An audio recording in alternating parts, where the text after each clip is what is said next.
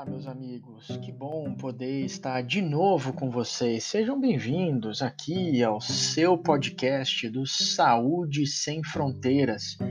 Nesse espaço, nós podemos conversar com um pouco mais de tranquilidade sobre tudo aquilo que importa para o que mais importa, que é você estar bem. Hoje nós vamos fazer aquele nosso balanço de como anda a tão famosa Covid-19 pelo mundo. Vamos falar um pouquinho também tudo que aprendemos de novo sobre a nossa imunidade. A Covid tem revolucionado nossos conhecimentos, nosso autoconhecimento sobre imunidade. O assunto da vacinação para todo mundo, a vacinação em massa e o que a OMS nos traz de perspectiva. E uma grande boa novidade: o estado da Paraíba será o primeiro estado do Brasil a fazer uma grande pesquisa de soroprevalência sobre a Covid.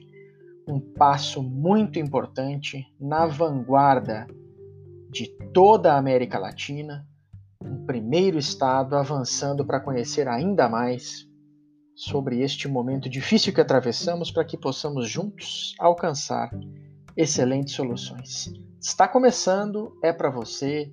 Seja bem-vinda, seja bem-vindo. Eu sou Daniel Beltrame. Que bom poder estar com vocês aqui.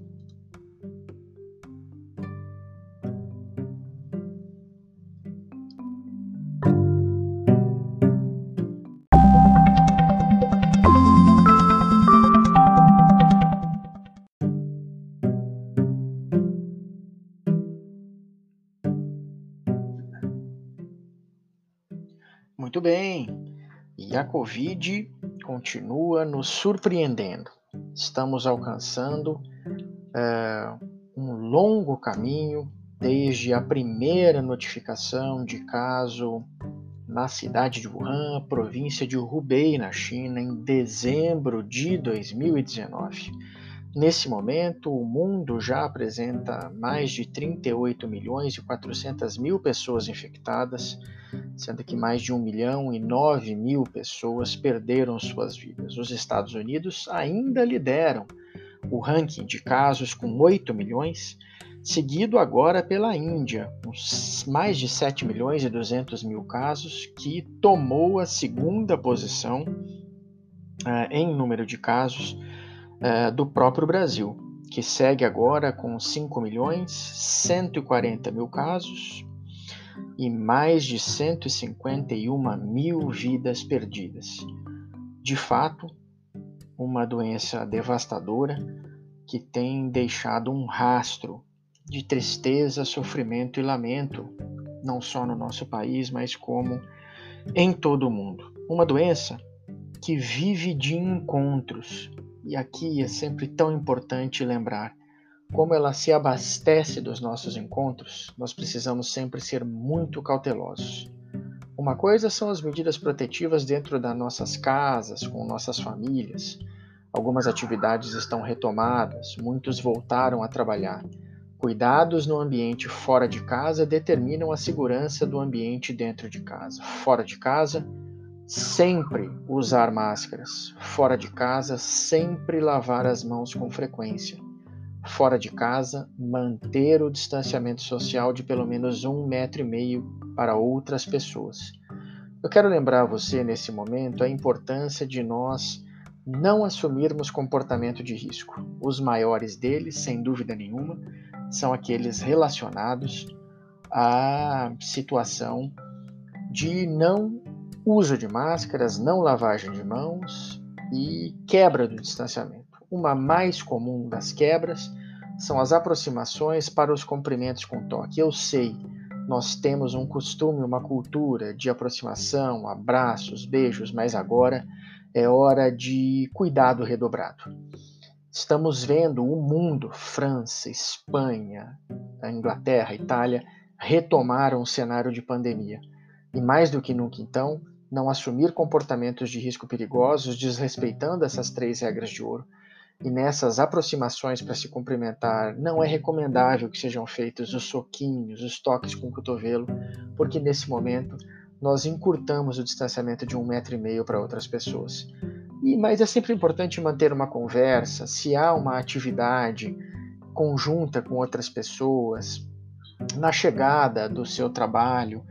Importante dizer para as pessoas que não estamos as cumprimentando com contato, é, não em sinal de desprezo, mas sim em sinal de máximo respeito, consideração e proteção. Então, essa é uma dica muito importante e uma prática que devemos todos agora fazer. Lembrar nos nossos ambientes de trabalho que a proximidade é um risco. É deste encontro próximo que vive o vírus e é aí que ele é capaz de nos causar mal.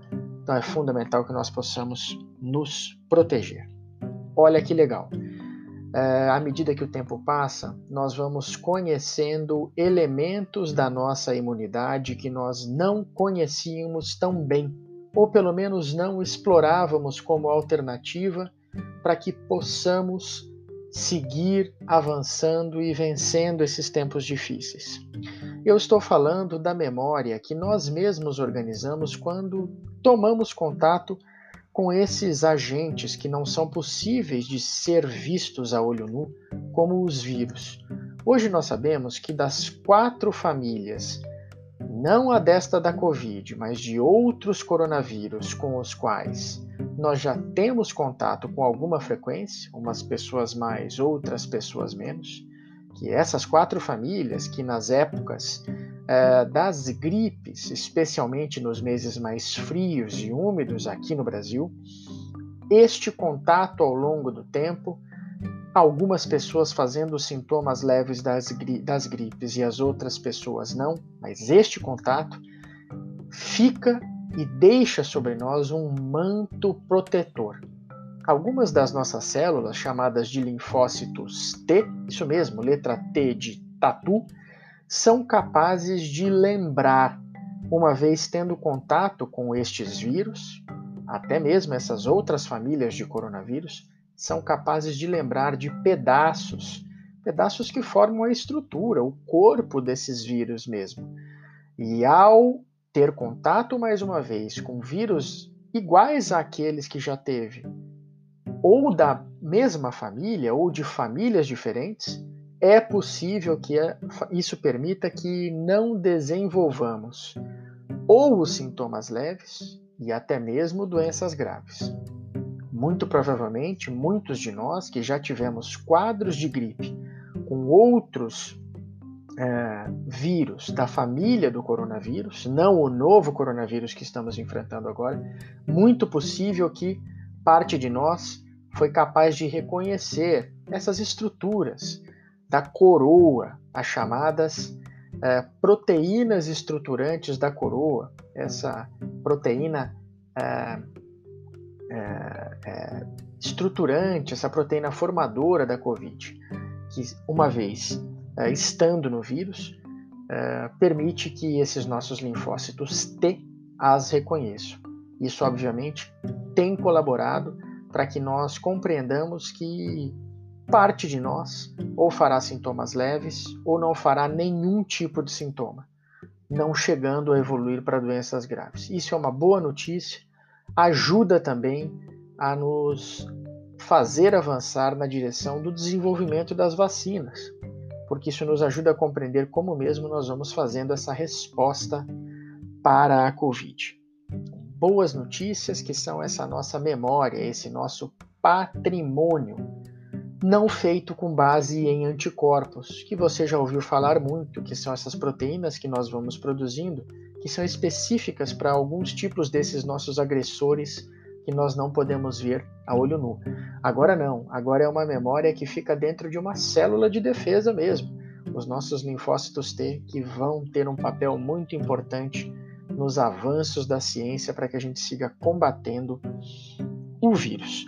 Na volta aqui do nosso podcast, nós vamos conversar um pouquinho mais é, sobre as perspectivas de vacinas, a posição da Organização Mundial de Saúde e essa grande novidade que vem por aí, que é o estudo estadual da prevalência da Covid-19.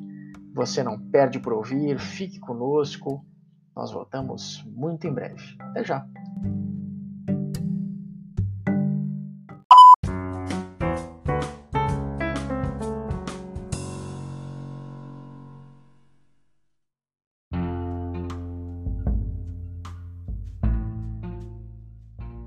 Minuto de Sabedoria. Você sabia que seus filhos, seus primos, seus sobrinhos, enfim, a criançada e os pré-adolescentes, às vezes têm resistência a utilizar as máscaras porque elas não estão bem ajustadas em seus rostos. Então é muito importante que você preste atenção. Os principais motivos de queixa são as orelhas, muitas das vezes os elásticos estão apertados e estão machucando as orelhinhas deles. Outras vezes são os narizes, o apoio da máscara pode machucar, em algumas vezes pode não ser firme o suficiente escorregar e a todo momento fazer com que a criança puxe a máscara para cima, o que é perigoso porque ao fazer isso você contamina as mãos. E a gente não pode esquecer daqueles meninos e meninas, garotos e garotas que usam óculos, que nem este que vos fala. Então é muito importante você saber se o ajuste no nariz está correto, porque quem usa óculos, se os óculos não ficam bem ajustados à máscara, normalmente com máscara embaixo e óculos por cima, eles acabam por embaçar. E aí fica muito difícil de seguir usando as máscaras. Por favor, preste atenção nisso, porque isso vai permitir que todos possam estar seguros. Esta é mais uma para você seguir sempre muito bem protegido. A gente volta já.